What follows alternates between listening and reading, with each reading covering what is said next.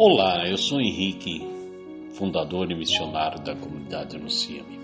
Vou partilhar uma história com você, meu irmão e minha irmã.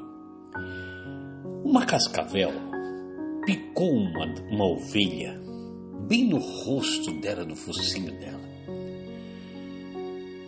Uma cobra mortal, cascavel, que vive ao nosso derredor.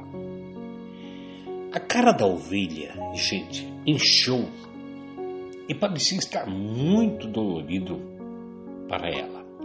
Mas a velha cascavel não sabia o tipo de sangue que fluía na ovelha. O soro antiofídico é frequentemente feito com sangue de ovelhas. A ovelha inchou por aproximadamente dois dias, mas o sangue da ovelha destruiu o veneno da serpente. Eu fiquei pensando sobre isso. Porque a ovelha pareceu que não se importava. Ela continuou comendo, bebendo, andando, porque sabia que ela já estava bem. As serpentes desta vida, irmãos, irão frequentemente nos alcançar e nos morder.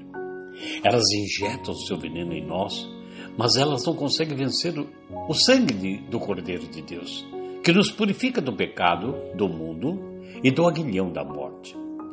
Não se preocupe tanto com a serpente do dia a dia ou com a mordida dela. Apenas cuide que o sangue do cordeiro esteja correndo nas suas veias. Afinal, o sangue de Jesus Cristo nos purifica de tudo.